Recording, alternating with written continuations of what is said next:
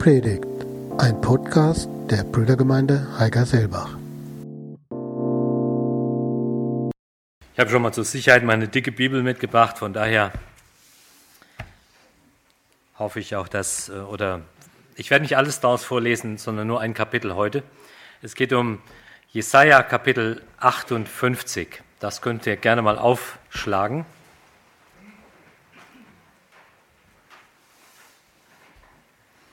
Und das lesen wir auch zuerst.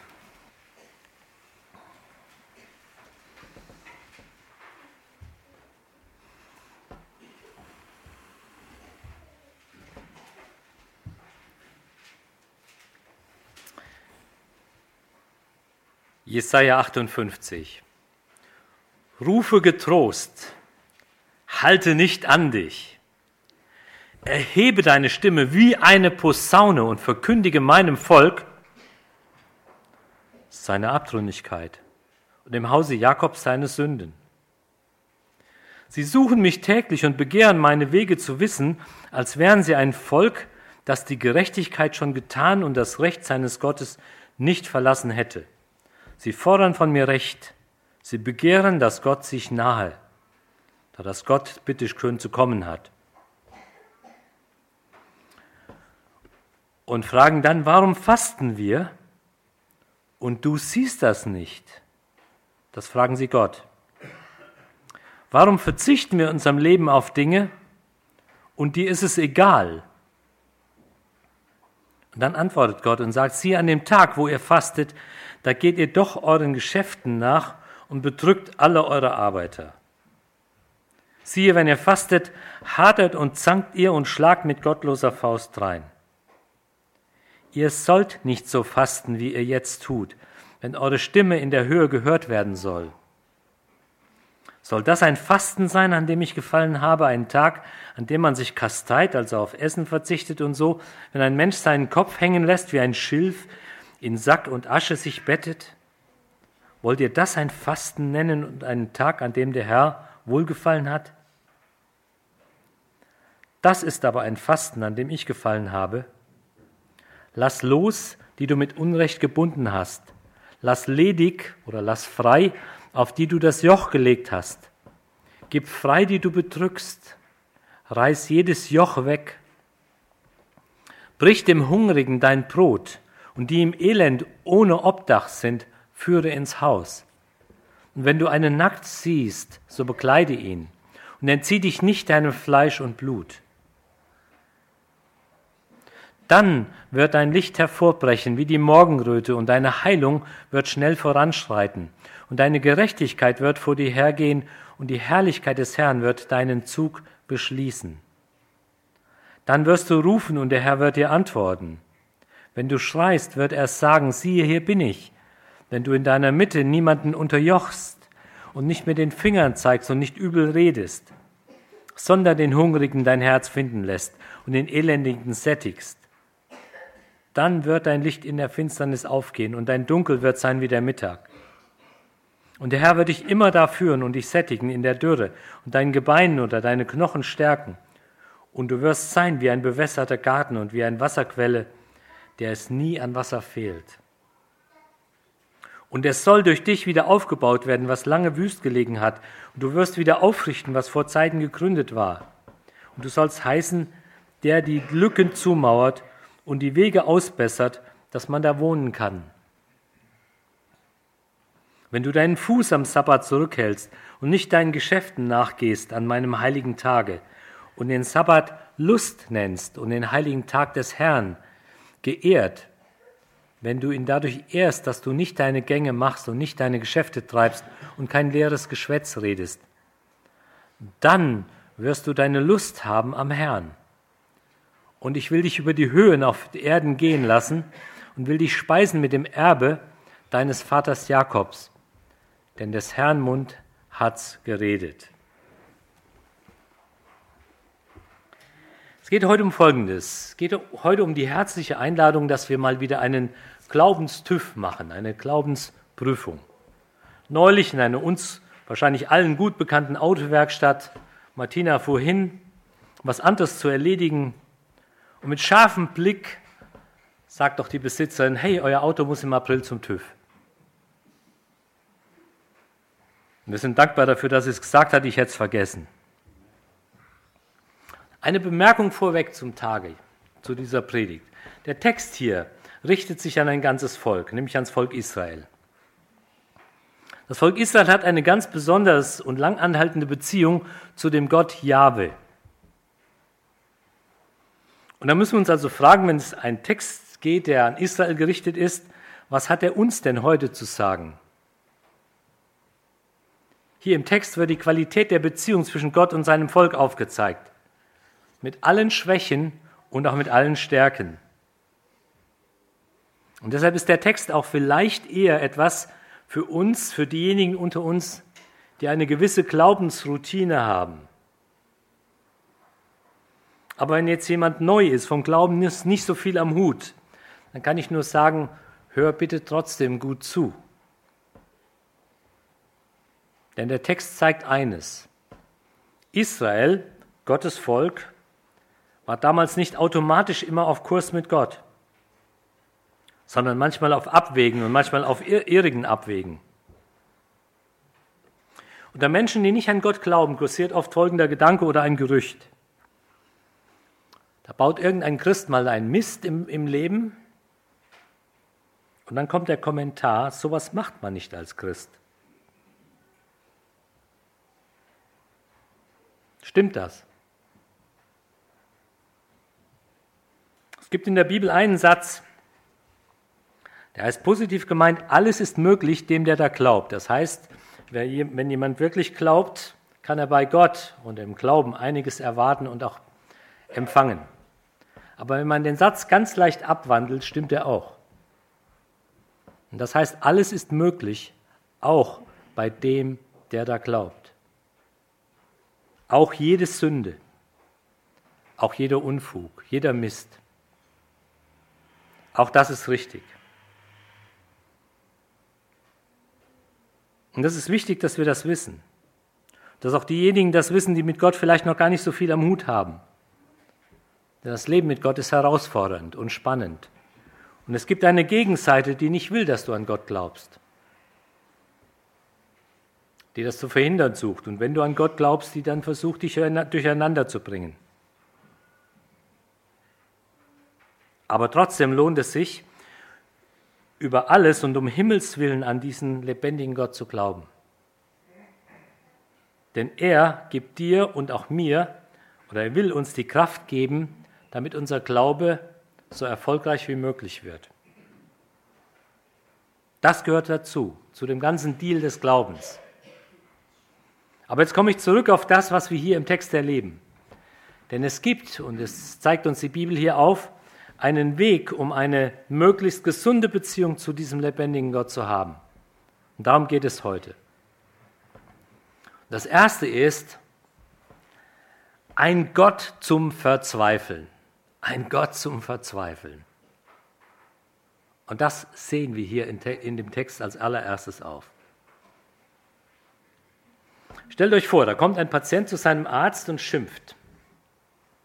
Jetzt bin ich schon 20 Jahre lang Ihr Patient. 20 Jahre komme ich regelmäßig zu jeder Untersuchung.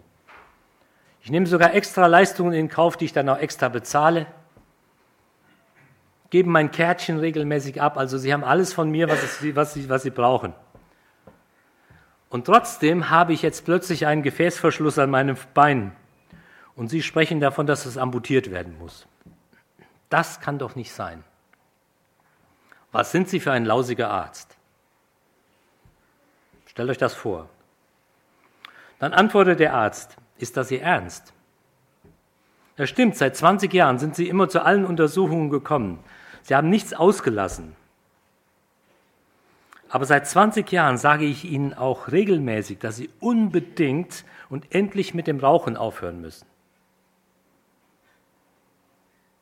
Das ist ungefähr die Situation, die wir hier im Text treffen. Um das geht es hier um die Begegnung zwischen einem Volk und seinem Gott. Und Israel kommt zu seinem Gott und hält ihm vor, schaut dir doch mal an, wie fromm wir sind. Wir kommen jetzt, was medizinisch gesehen ist, zwar auch zu jeder Untersuchung, aber wir kommen jetzt, was, was religiös zu sehen ist, wir kommen doch zu jedem Gottesdienst, zu jeder Veranstaltung dazu. Wir sind doch da. Und schau dir es bitte genau an, Gott. Wir machen es uns nicht einfach. Wir fasten sogar. Und Fasten ist unbequem, Fasten tut weh. Gott, das zeigt doch, wie ernst wir es mit unserem Glauben halten. Rituale, Regeln sind uns sowas von wichtig, Gott. Wir gehen nach Jerusalem regelmäßig. Wir opfern das, was du willst. Alles das haben wir erfüllt. Aber wenn wir dann einen Wunsch äußern, wenn wir beten, dann scheinst du so weit weg zu sein. Gott, das ist nicht fair. Wisst ihr, die waren sogar frömmer als wir. Bei denen war nicht nur am Sonntag Hochbetrieb, da war auch die Donnerstagsstunde voll und die Hauskreise waren auch noch voll besucht. Mal einen ganz praktischen Gedanken. Wer von uns fastet denn regelmäßig, außer um Gewicht zu verlieren? Wer von uns fastet regelmäßig, außer um Gewicht zu verlieren? Wer fastet um Gottes Willen? Das wird ja in unseren Kreisen schon fast als überzogene Werkgerechtigkeit, also so ein, so ein überfrommes Verhalten äh, ähm, aufgezeigt. Also man muss es doch nicht übertreiben, oder? Erlaubt mir mal eine Zwischenfrage. Kann es sein, dass geistliche Ohnmacht mit vielleicht auch mit einem Mangel an Fasten um Gottes Willen zu tun hat. Ich weiß, als wir in Nepal waren, haben wir es öfters gemacht, aber es gehört nicht mehr zur Routine meines Lebens dazu. Und ich muss es selbst auch neu überdenken. Allerdings mit Fasten meint die Bibel auch nicht nur das Verzicht auf Essen. Das zeigt der Text ja hier eindeutig. Ich hatte einen Freund in Rumänien, der sagte Folgendes. Der fuhr öfters ins Land und half armen Familien, hat denen, denen Essen, Lebensmittel gebracht und so. Und irgendwann hatte er mal die Faxen dicke. Da sagte er zu einer Familie, wo eine Familie, die zehn oder zwölf Kinder hatte, der Mann arbeitslos. Da sagt er, während du zu Hause sitzt und nichts weiter tust, als das nächste Kind zu zeugen, lebe ich mal wieder wochenlang getrennt von meiner Familie, damit ich dir das Essen bringen kann, damit du überleben kannst bei deiner harten Arbeit. So in etwa. Harter Tobak, ne? Da fastet jemand, damit es seinem anderen gut geht. Da verzichtet jemand auf, auf Ehe und Familie über Wochen und so, um einem anderen halt eben zu seinem Glück zu verhelfen, damit er bei seiner schweren Arbeit nicht noch verhungert. Wisst ihr, Hilfe hat auch was damit zu tun, dass man Menschen in die Selbstverantwortung mit hineinführt. Ich denke, das gehört auch dazu. Aber hier geht es ja um den Kern des Prinzips. Verzichten, um anderen zu dienen, hat auch was mit Fasten zu tun. Auf eigene Vorrechte, auf eigene Freizeit zu verzichten. Aber da kommen wir hinterher noch drauf. Hier sehen wir aber eine ganz andere Seite der Frommen, der Israeliten. Eine Seite, aus der die Frommen nämlich diesen Anspruch ableiten, wenn wir uns schon bitte bemühen, alles zu tun, oh, ich brauche da mal Wasser, Entschuldigung, alles zu tun, was Gott so vorgegeben hat, dann muss er doch gefälligst unsere Gebete auch eins zu eins erhören. Hätten wir doch so verdient, oder? Dann muss er doch endlich mehr Segen, mehr Gesundheit, mehr Reichtum ausschütten. Jedenfalls mehr, als es derzeit vielleicht der Fall ist. Kennt ihr solche Gedanken? Ich kenne solche Gedanken. Ich sage Gott, ich habe doch nur wirklich jetzt genug gegeben. Jetzt müsstest du doch mal so richtig dein Füllhorn ausschütten. Jetzt müsste es doch mal richtig klappen und gut sein. Aber dann kommen wir auch schon zum zweiten Punkt. Und der heißt, erlaube Gott, dir mal ganz zentrale Fragen zu stellen. Erlaube Gott, dir mal wirklich so den Test, dir dich mal an so die Maschine anzuschließen, von der man an der Autowerkstatt so das Auto angeschlossen wird. Und dann zu zeigen, ha, hier ist der Fehler oder da ist der Fehler oder das muss geändert werden. Und jetzt muss ich erstmal trinken.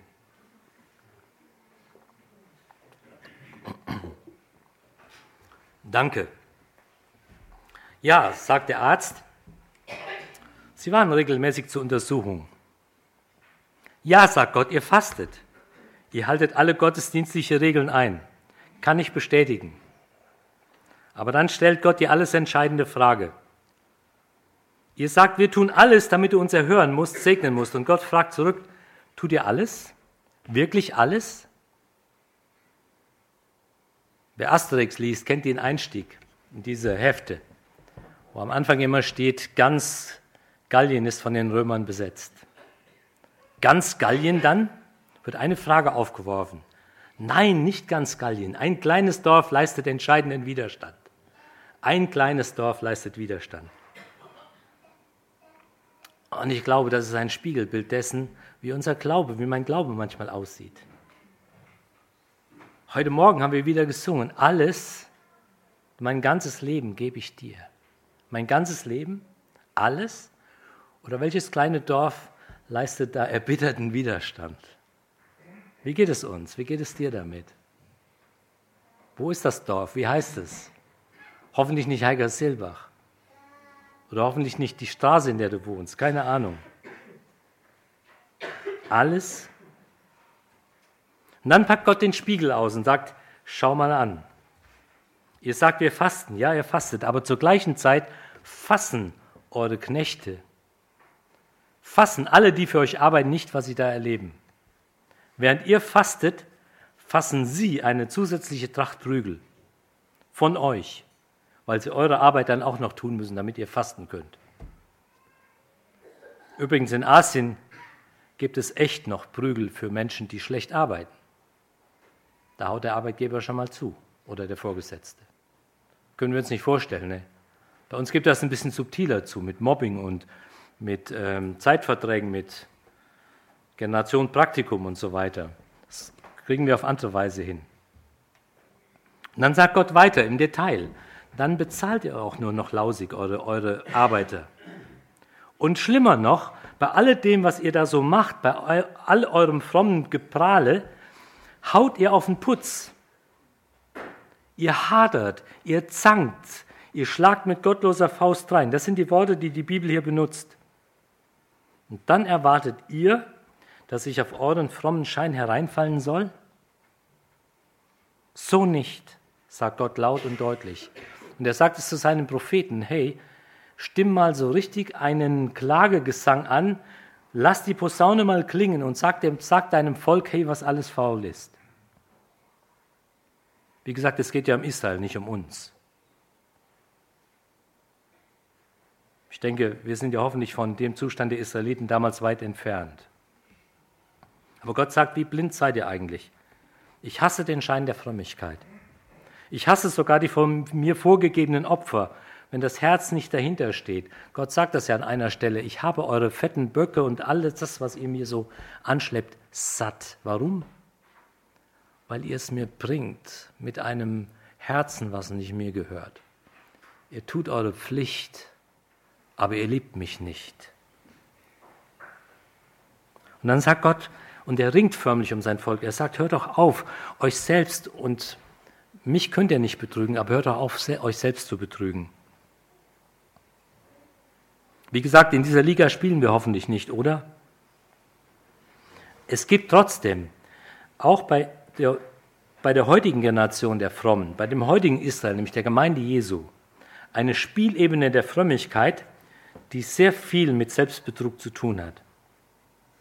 Es ist offensichtlich möglich, einen ganz starken Unterschied, eine Diskrepanz zu entwickeln, ein starkes Gefälle zwischen Sonntags oder damals dem Sabbat und der Woche. Und wir gewöhnen uns an sowas. Da versprechen wir auf der einen Seite Gott das Blaue vom Himmel, zum Teil auch in unseren Liedern, und können doch nur das Graue liefern so das, was irgendwo wesentlich weniger ist als das, was wir vorher gesagt oder gesungen haben. Und manchmal ist das, was ich abliefere, nicht nur grau, sondern grauenhaft. Und denke, das kann doch nicht sein. Was bin ich für ein Versager vor den Augen des Höchsten? Was baue ich für einen Mist? Ich weiß nicht, ob es dir oder euch damit besser geht. Es ist jedenfalls ein Gefälle da, an das ich mich gewöhnen kann, an das Mann und Frau sich gewöhnen kann. Und dabei alles doch für Paletti zu halten und sagen, hey, der Glaube ist in Ordnung. Und laut zu schreien, Gott, warum um alles in der Welt hörst du uns nicht? Entziehst du dich uns? Ich darf und soll heute auch etwas von Nepal sagen. Ich will mal ein Beispiel nennen, was die Geschichte hier verdeutlicht. Wenn ich in Nepal bin, habe ich die Aufgabe, Projekte zu besuchen, Menschen zu besuchen und zu sehen, wie die Arbeit so läuft. Ein Projekt ist ein Kinderheim. Das besuche ich in Anführungszeichen besonders gerne. Das ist echt Stress. Da ist Mr. X ein besonderer Freund. Mr. X gründete ein Kinderheim. Mr. X hat ein Anliegen für Kinder, aber er hat keine Art, mit ihnen umzugehen. Er bellt die Befehle nur so raus, so als wären die Kids seine Soldaten. Widerspruch geht gar nicht. Und wenn ich komme, erzählt er mir jedes Mal was vom Pferd. Ich kann das zwar nicht beweisen in dieser kurzen Zeit, aber ich spüre das. Er erzählt mir jedes Mal, was für eine arme Socke er ist. Ständig kommen die Leute von den Behörden und suchen nach Bibeln in seinem, in seinem Haus. Soll heißen, er wird verfolgt. Da muss ich ja dann eine kräftige Dose mit, Dosis Mitleid bekommen, oder? Und außerdem fehlt ihm das Extrageld, um die Kinder sonntags in den Gottesdienst schicken zu können. Muss er aus der eigenen Tasche bezahlen, der Arme. Mir schwillt jedes Mal der Kamm. Ich krieg die Krise. Ich weiß, irgendwas läuft da furchtbar schief. Und das letzte Mal habe ich hier unsere Allzweckwaffe mitgenommen, nämlich hier die Schwester Sharada Gautam, die vor nicht langer Zeit hier war. Frau Durchblick kann ich sie auch nennen. Und die hat das Ding durchschaut, sehr schnell. Und sie hat meine Diagnose bestätigt. Hier ist was faul. Was passiert dadurch?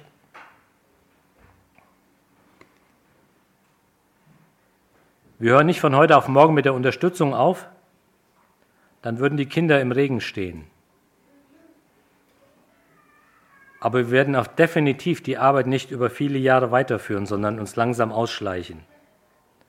Das ist die Konsequenz. Und genau das erlebt das Volk Gottes mit Gott. Bis auf einen Unterschied. Gott gibt bei seinem Volk nicht auf, sondern macht weiter, wirbt noch eine Runde, sagt, hey Leute, ich gebe euch noch eine Chance. Bitte, mach doch mit.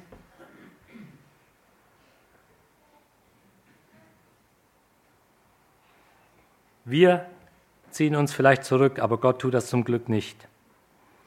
Deshalb mal die Frage an uns, wenn Gott zu uns kommt und uns mal eine Supervisionsbesuch abstattet, wie echt oder unecht ist dein und mein und unser Glaube? Wie ist unsere Beziehung zum Allerhöchsten? Jeder ist da sicherlich anders aufgestellt.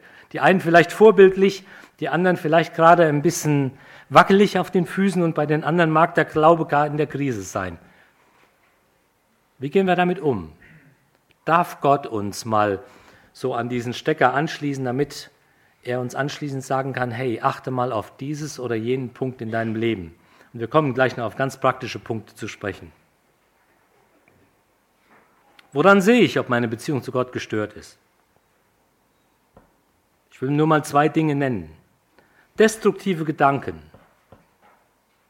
negative Gedanken, böse Gedanken über dich selbst, über andere, sind eigentlich nicht das, was auf dem Mist Gottes wächst.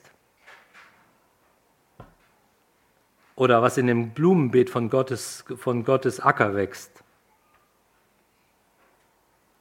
Der Heilige Geist will in uns etwas anderes bewirken. Und nicht irgendwie so eine, so eine negative Sicht von anderen. Mich hat vor kurzem jemand betrogen beim Autokaufen. Ich war ein bisschen betriebsblind an dem Tag. Mein Stolz ist verletzt. Aber jetzt stellt sich bei mir die Frage, wie gehe ich denn mit so einer Geschichte um? Meine menschliche Reaktion ist die, dass ich über den Typ schimpfen kann. Ich kann sogar noch eine Stufe weitergehen. Ich kann ihn verwünschen. Ich kann sogar anfangen, ihn zu verfluchen. Die Bibel sagt, fluchet nicht. Das heißt, an, an die Kinder Gottes ist dieses Wort gerichtet. Das heißt, wir stehen in der Gefahr zu fluchen. Ich habe am Anfang gesagt, wir kriegen alles und jede Sünde hin. Ich auf jeden Fall. Die Bibel sagt aber noch was ganz anderes. Segnet eure Feinde. Das Erste, was ich danach in der Bibel lese, als das passiert war, segnet eure Feinde. Gib deinem Feind zu essen, dann wirst du feurige Kohlen auf seinem Haupt sammeln und der Herr wird dir vergelten. Ich muss euch gestehen, ein Freund ist dieser Mensch noch lange nicht geworden. Aber ich bin immer wieder zerrissen zwischen beiden Aspekten. Der Schaden tut schon weh. Ich will ihn nicht verfluchen, ich will ihn nicht verwünschen, ich will ihn nicht äh, beschimpfen. Ich habe angefangen, ihn zu segnen im Namen Jesu. Und jetzt hat der Betrüger vielleicht erstmals jemanden, der für ihn betet im Leben. Ihr dürft euch gerne anschließen. Und meine heimliche Hoffnung ist natürlich, dass er umkehrt und dass er zu einem Zachäus wird. Warum? Weil der Zachäus hat den Schaden vierfach erstattet. Und dann wäre ich ein glücklicher Mensch.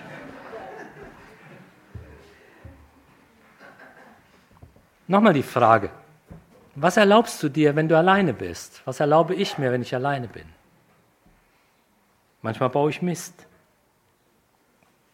Wage es mal zu prüfen und frag Gott mal, wie groß ist die Diskrepanz zwischen Anspruch und Wirklichkeit in meinem Glauben? In letzter Zeit bin ich wirklich geschockt und das ist jetzt kein Spaß. Ihr wisst, ich habe das, das Thema Vergebung und Versöhnung immer wieder mal aufgezeigt. Gleichzeitig erlebe ich, wie Christen, gestandene Christen, bewusst Vergebung verweigern. Bewusst sagen, nein, das vergebe ich nicht. Und ich denke, wie kann das denn sein? Denkt doch nur mal nach an das Beispiel, an das Gleichnis vom Schalksknecht. Wenn wir nicht vergeben, vergibt Gott uns nicht. Was für eine unfassbare Konsequenz. Ich bin vorsichtig. Mich hat noch niemand so tief verletzt, dass ich mit dem Vergeben keine allzu große Not habe. Aber Jesus zeigt in seinem Wort auch mit drastischen Worten auf, was passiert, wenn wir nicht vergeben. Verzeiht. Aber wegen der Dringlichkeit, die in diesem Thema steckt, will ich es erwähnen, bis auch der Letzte unter uns verstanden hat, dass es ohne Vergebung nicht geht. Ich habe das jetzt auch wieder in Nepal erlebt, wie viel Leid, wie viel Not in Familien geschieht, wie viel Unrecht einander angetan wird. Dann ahne ich etwas davon, wie schwer es ist, dass Menschen innerhalb der Familie einander vergeben müssen. Aber wer nicht vergibt, hat ein Problem. Wer nicht vergibt und nachträgt, wird sich irgendwann überlasten. Und in Nepal gibt es ein herrliches Beispiel dafür. Es gibt Menschen, die in Nepal tragen die Leute oft noch die Last auf dem Rücken mit dem Stirnband auf dem Kopf, vorm Kopf. Also die Nackenmuskel muss wirklich stark sein, sonst wird es schlecht. Und ich habe gesehen, wie Frauen Steine tragen auf die Baustelle. Und die sammeln die Steine auf, werfen sie in ihre Rückentrage und füllen das so lange, bis es gerade noch so geht und sie auf der Baustelle auch noch dahin kommen, wo sie ihn wollen. Irgendwann wird der Korb so schwer, dass sie ihn mit ihren Händen nicht mehr loslösen können. Können ihn nicht mehr weghaben. Der Kopf hält das zwar noch aus, aber die kriegen den, den Korb nicht mehr los. Dann braucht man entweder so einen Rastplatz, wo man hinten mit dem Rücken dann den Korb absetzen kann. Das geht. Und wenn der nicht vorhanden ist, hat man ein Problem. Dann kannst du nur zurückfallen und machst eine Bruchlandung. Oder du hast einen Freund, ein Freund, der reingreift und einen Stein nach dem anderen rauswirft.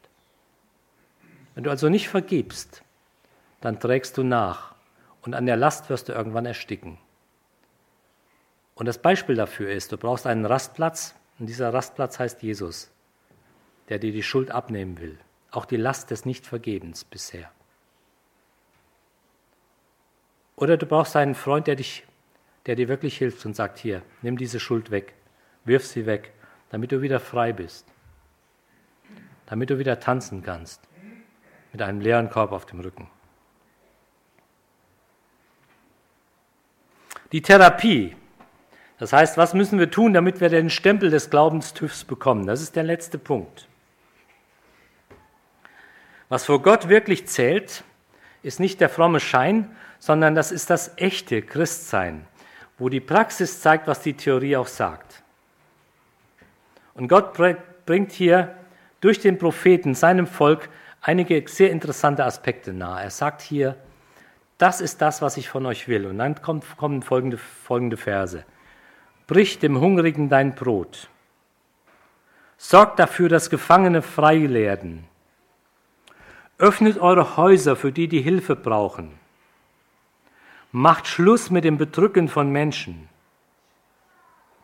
Kleidet die, die nichts haben. Sorgt für die eigenen Hausgenossen. Hört auf mit übler Nachrede. Heiligt den Sabbat. Und jetzt werden die Spezialisten hier wach und sagen zumindest, hey, irgendwas ist doch faul. Wir können doch heute nicht mehr den Sabbat hier verkündigen, oder? Geht doch gar nicht.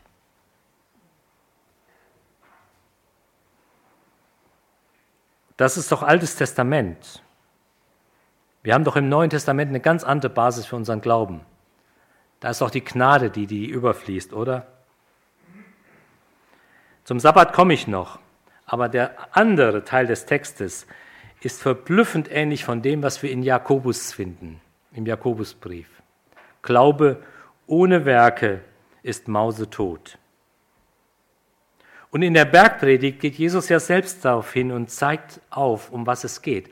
Nämlich, dass Glaube in der Praxis genauso gelebt wird, wie es hier, wie es hier gesagt wird. Brich dem Hungrigen dein Brot, segnet, die segnet, die euch verfolgen und so weiter. Das ist fast eins zu eins finden wir es da wieder. Deshalb befinden wir uns wirklich in guter Gesellschaft. Mit anderen Worten, die Bibel zeigt uns eins, seid für andere da, dann werdet ihr Erfüllung erleben. Segnet, anstatt zu erwarten, dass andere dir zu Diensten und mir zu Diensten sein müssen. Was ist mit dem Sabbat? Berechtigte Frage. Es geht hier um das Prinzip Gottes, Ordnungen für unser Leben anzuerkennen. Es geht um Vorfahrt für Gott, auch wenn im Neuen Testament eher mit dem Sonntag, dies mit dem Sonntag eher was zu tun hat. Und wenn Gott uns auch im Neu und weil Gott uns im Neuen Testament auch größere Handlungsspielräume gibt, wie wir diesen Tag gestalten. Das ist auch gut so. Wenn Gott auf den Sonntag verpflichtend so herumreiten würde, dann hätten unsere Geschwister in Arabien ein Problem, dann hätten viele Geschwister in Asien ein Problem, weil in Arabien können sie sich nur am Freitag versammeln. In Nepal am Samstag. Und andere müssen so notorisch oft am Wochenende arbeiten, dass sie völlig äh, durchs, äh, durchs Sieb fallen würden.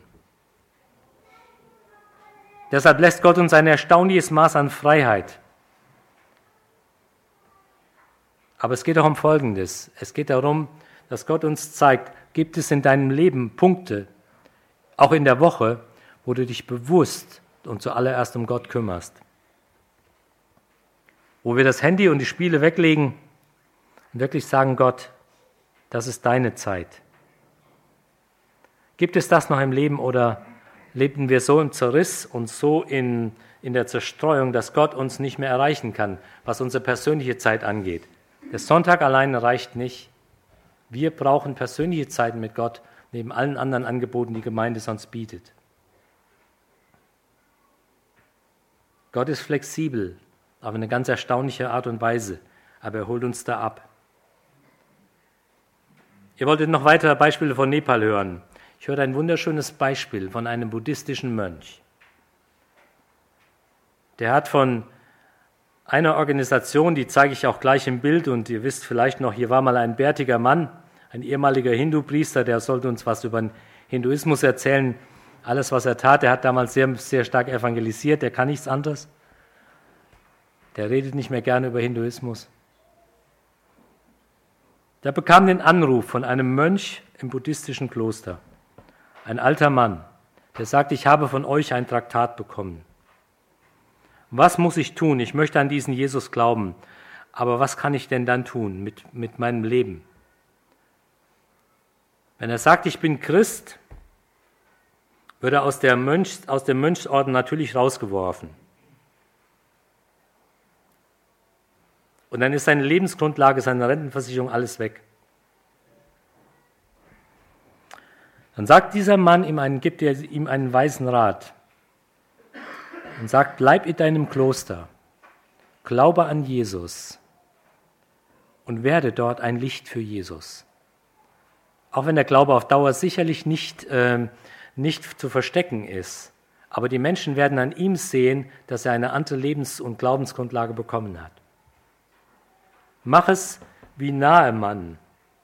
Der bekommt den Tipp, als er zurückgeht nach Syrien und sagt, ich muss mit meinem König einmal im Jahr in den Tempel gehen. Was soll ich tun? Ich will doch nur noch dem lebendigen Gott dienen. Das sagte Elisa dem Nahamann, geh hin in Frieden. Gott ist mit dir.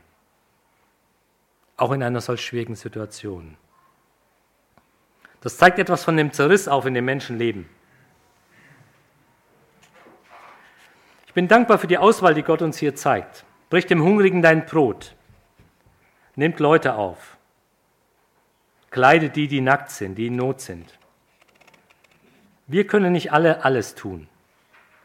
Aber wenn du zu denen gehörst, die an diesem Punkt gar nichts machen, dann überdenk dein Glauben. Dann überlege, was du ab heute tun kannst.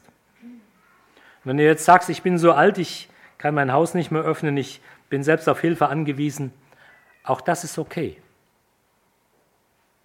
Beten von uns kann jeder, damit andere, die genau das tun, gestärkt werden.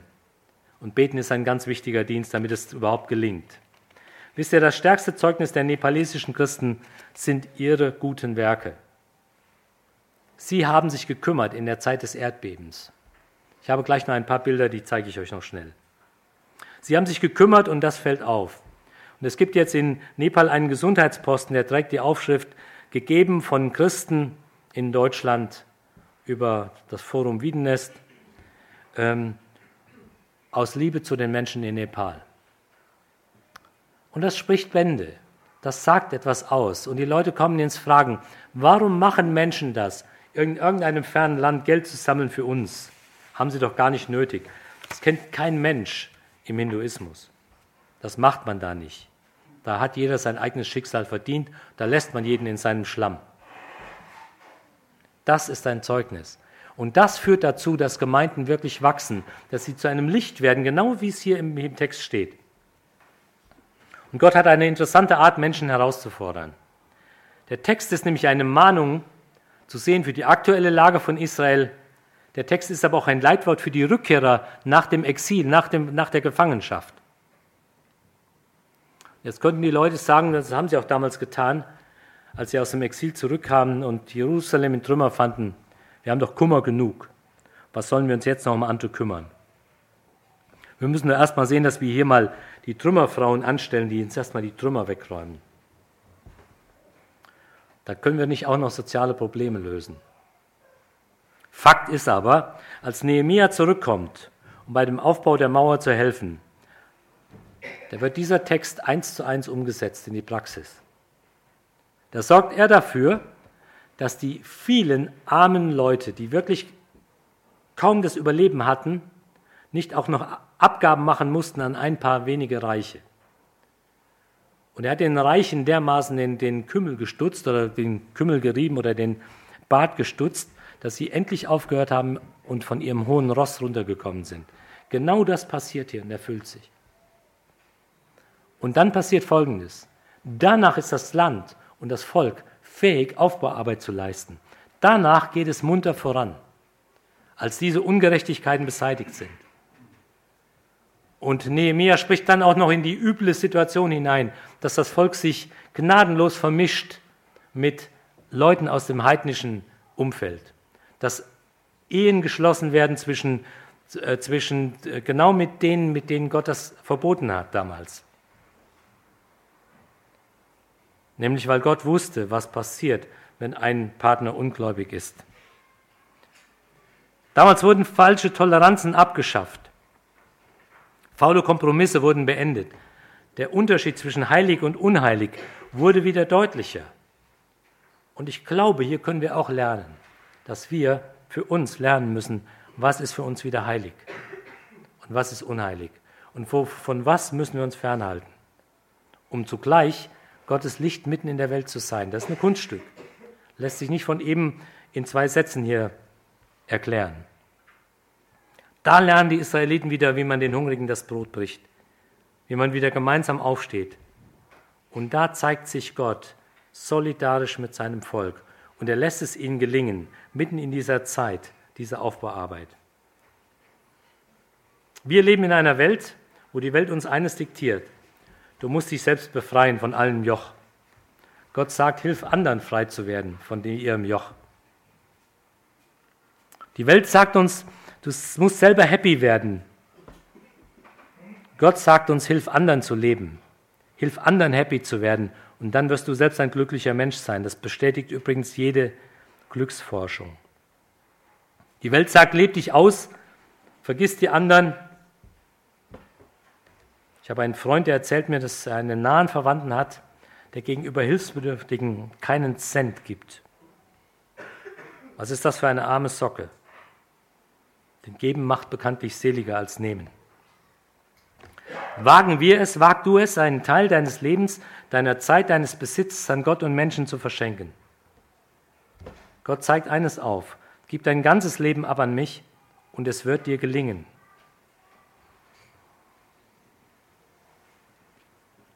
Und Israel sagt er damals, euer Leben, und auch uns sagt er das, wird ein Zeugnis der Liebe Christi sein. Ihr werdet leuchten wie die Sonne. Selbst eure Gesundheit wird beeinflusst dadurch, euer Gebein wird gestärkt werden, eure Knochen, wenn ihr das tut. Und der Aufbau Jerusalems wird dann erst richtig gelingen. Ich kenne Gemeinden, die haben einen Entschluss gefasst. Die sagen, weil wir bauen wollen, stellen wir die Spenden für Mission einfach mal ein. Wisst ihr was, das kommt bei Gott nicht so gut an. Das ist Selbstbetrug. Er überzeugt uns genau vom Gegenteil. Genau deshalb möchte ich einen Vorschlag machen sorgen wir für andere, damit wir selbst leben können und nicht nur leben können, sondern dass wir selbst auch die Trümmer aufbauen können, die eines Tages hier sein werden, wenn dieses Gebäude eingerissen wird. Dann will Gott Gelingen schenken. In Nepal sehe ich eines. Menschen, die sich um andere kümmern, kommen am schnellsten aus der eigenen Not heraus. Gott bestätigt genau dieses Wort. Deshalb ein Vorschlag. Es gibt eine Gemeinde, die ich gut kenne. Sie müssen raus aus Ihrem Gebäude. Ich zeige euch gleich das Bild, warum. Die suchen ein Grundstück, die wollen bauen wie auch wir. Wie wäre es mit einer Partnerschaft? So nach dem Motto, vielleicht können wir von unserem Baugeld den Zehnten geben. Jetzt höre ich einige aufschreien, sagen, aua, das tut aber weh. Nein, wenn wir Gott in seine Mathematik verstehen, tut es nicht weh. Ein letztes Beispiel aus Nepal. Eine unserer Missionarinnen sprach mit armen Leprakranken über das Thema Geben, den Zehnten geben. Sie schämte sich, wie soll ich den armen Leuten, die damals 30 D-Mark pro Monat bekamen, also einen D-Mark pro Tag, wie soll ich denen auch nur abverlangen, den Zehnten zu geben? Sie tat es trotzdem. Mit einem erstaunlichen Erfolg. Nach einer Zeit erklärten diese Menschen, seit wir den Zehnten geben, kommen wir mit unserem Geld besser durch den Monat als je zuvor. Das ist Gottes Mathematik. Er kann uns locker helfen, den Betrag wieder an anderer Stelle einzusparen. Übrigens ein Tipp an alle Jugendlichen. Wenn du nicht lernst, den Zehnten vom Taschengeld oder vom ersten Gehalt zu geben, dann lernst du den Segen des Gebens vielleicht niemals richtig kennen. Hab den Mut dazu. Die Gemeinde, von der ich rede, wirkt gesund. Es ist eine Gemeinde mit Außenwirkung. Mein Freund Pradip, der auch zweimal schon hier war, glaube ich, geht in, diese um, geht in die umliegenden Gemeinden, schult Älteste und Pastoren, weil das so dringend nötig ist. Fazit für heute, wagt den Glaubenstüff. Gott ist doch nicht das Problem, wenn Antworten auf meine Gebete ausbleiben. Es kann doch sein, dass bei mir vom Glauben her was völlig faul ist. Erlauben wir ihm deshalb, dass er uns die richtigen Fragen stellt, damit unser Glaube echt ist, echt wird, so gesund, wie das eben möglich ist. Haben wir den Mut, etwas zu wagen, im Gegensatz zu den Prinzipien der Welt, dass wir uns verschenken. Zeit, Finanzen, offene Häuser, all das, was Gott hier, hier in seinem Wort nennt. Nicht damit es im Leben enger wird, sondern damit wir eine größere Weite gewinnen, damit Gott es gelingen lässt. Das ist Gottes Mathematik. Damit unser Licht leuchtet, damit unsere Gemeinde gebaut wird, unter dem Segen Gottes und nicht nur mit dem eigenen Schweiß und mit den eigenen Tränen. Und dazu segne uns Gott.